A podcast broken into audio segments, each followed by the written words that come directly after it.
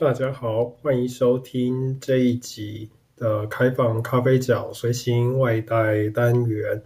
这是二零二零年的最后一集，下一次录音，不管是什么单元，都应该是元旦之后的事了。那所以这一集，我想用比较轻松的方式聊聊。我很难找人来跟我一起聊，或者是我我自己设定一个比较有结构性的单元来谈谈。呃，这一集呢，我是听到了一呃其他 podcast 谈到呃学术工作者，或者是呃新进的学术工作者，像是正在念博士，或者是呃刚拿到博士正在进行。博士后研究的朋友们，那么他们有一些呃心得，呃，不过我在我因为也这几年呢，呃，自己研究的关系，跟世界各地呃的研究者呢有一些呃比较深入的接触，那也从他们呢，特别是学会了呃推特的一种方法，让我见识到呃在这。在台湾的学术工作者，甚至是亚洲地区的工的学术工作者，很少运用社群媒体的一些技一些呃技巧，或者是运用它作为呃帮助自己能够找到呃前进资源的一些方法。所以我在本集的节目资讯里，我特别留了，刚好也是在几个月前。Everything Hurts 这个 podcast 的主持人 Daniel Quintana，他无私的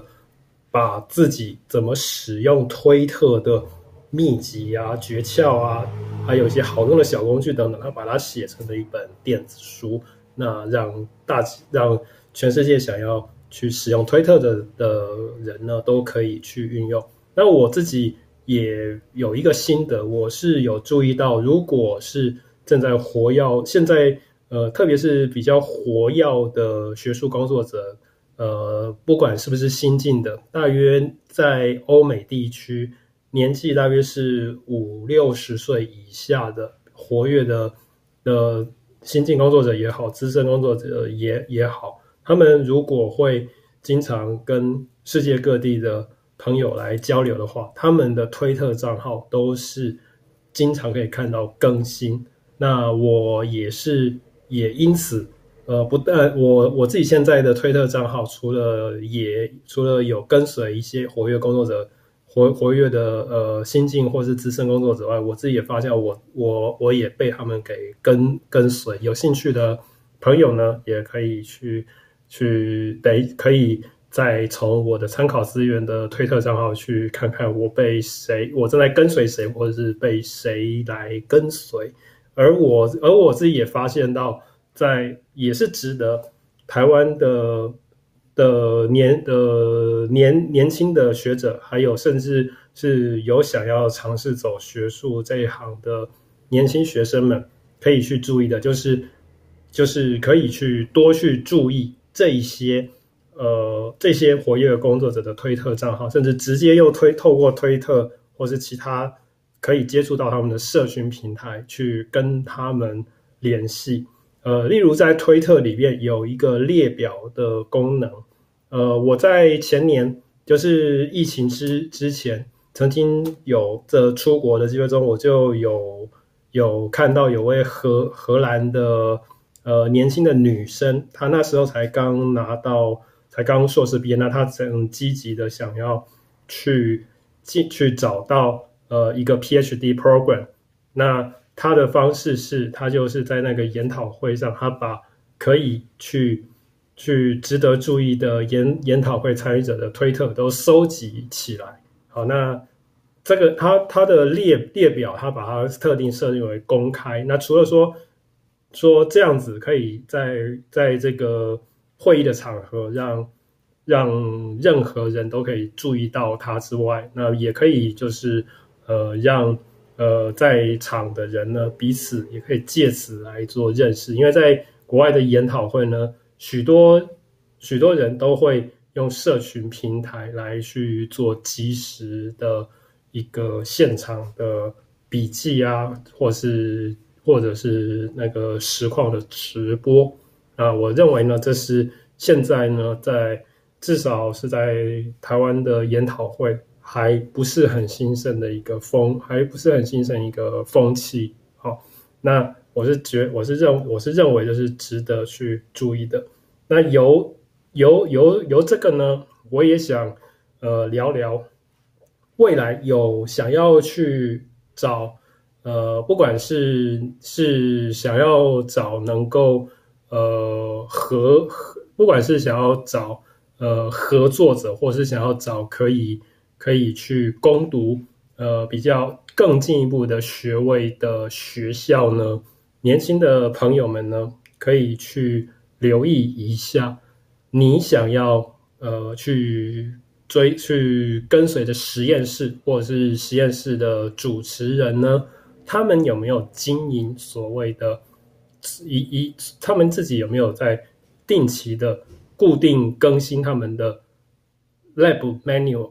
呃，lab manual 可以叫做实验室手册。那这个点子，那这个概念呢，我我自己也是两年前才知道的。不过在二零一八年。呃，有一位算是跟我有些同行关系的哥伦比亚大学心理学系的一位年轻的助理教授 Marianne Elliott，他在 Nature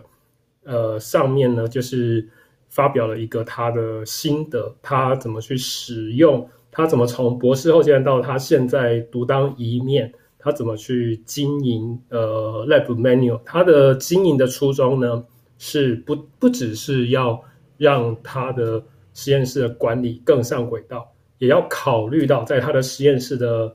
所有的呃伙伴跟学生的们的一些生活的福的福祉。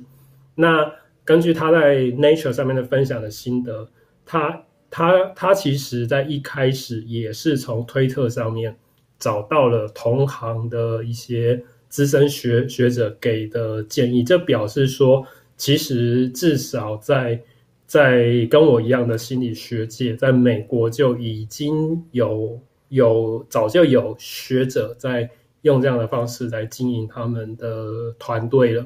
那所以我是认为，呃，在未来，如果是想如果是想要走学术这一行的年轻的同学们，那不管你是要在哪一国找到你深造的的一个管管道呢？呃，都是可以看，可以去注意一下，你想要跟的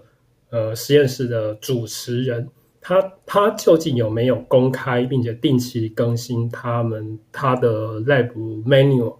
那如果要知道更多的 lab manual，我在节目的资讯也分享一个呃匈牙一位匈牙利的社会心理学者，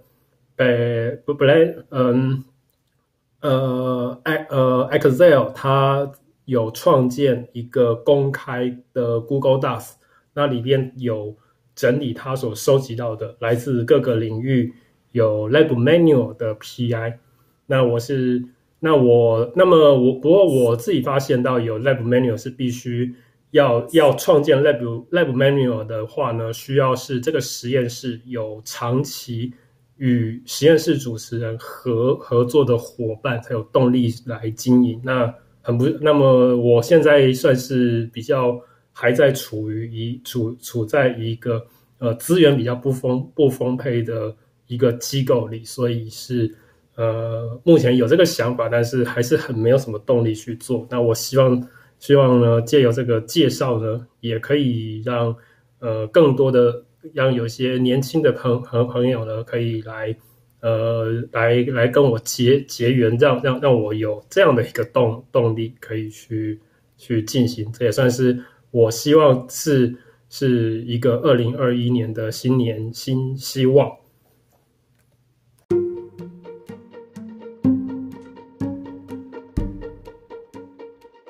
如果你对本集内容有任何疑问或建议，欢迎到开放咖啡角脸书专业或 Telegram 频道留言，更欢迎你参与我们的阅读计划。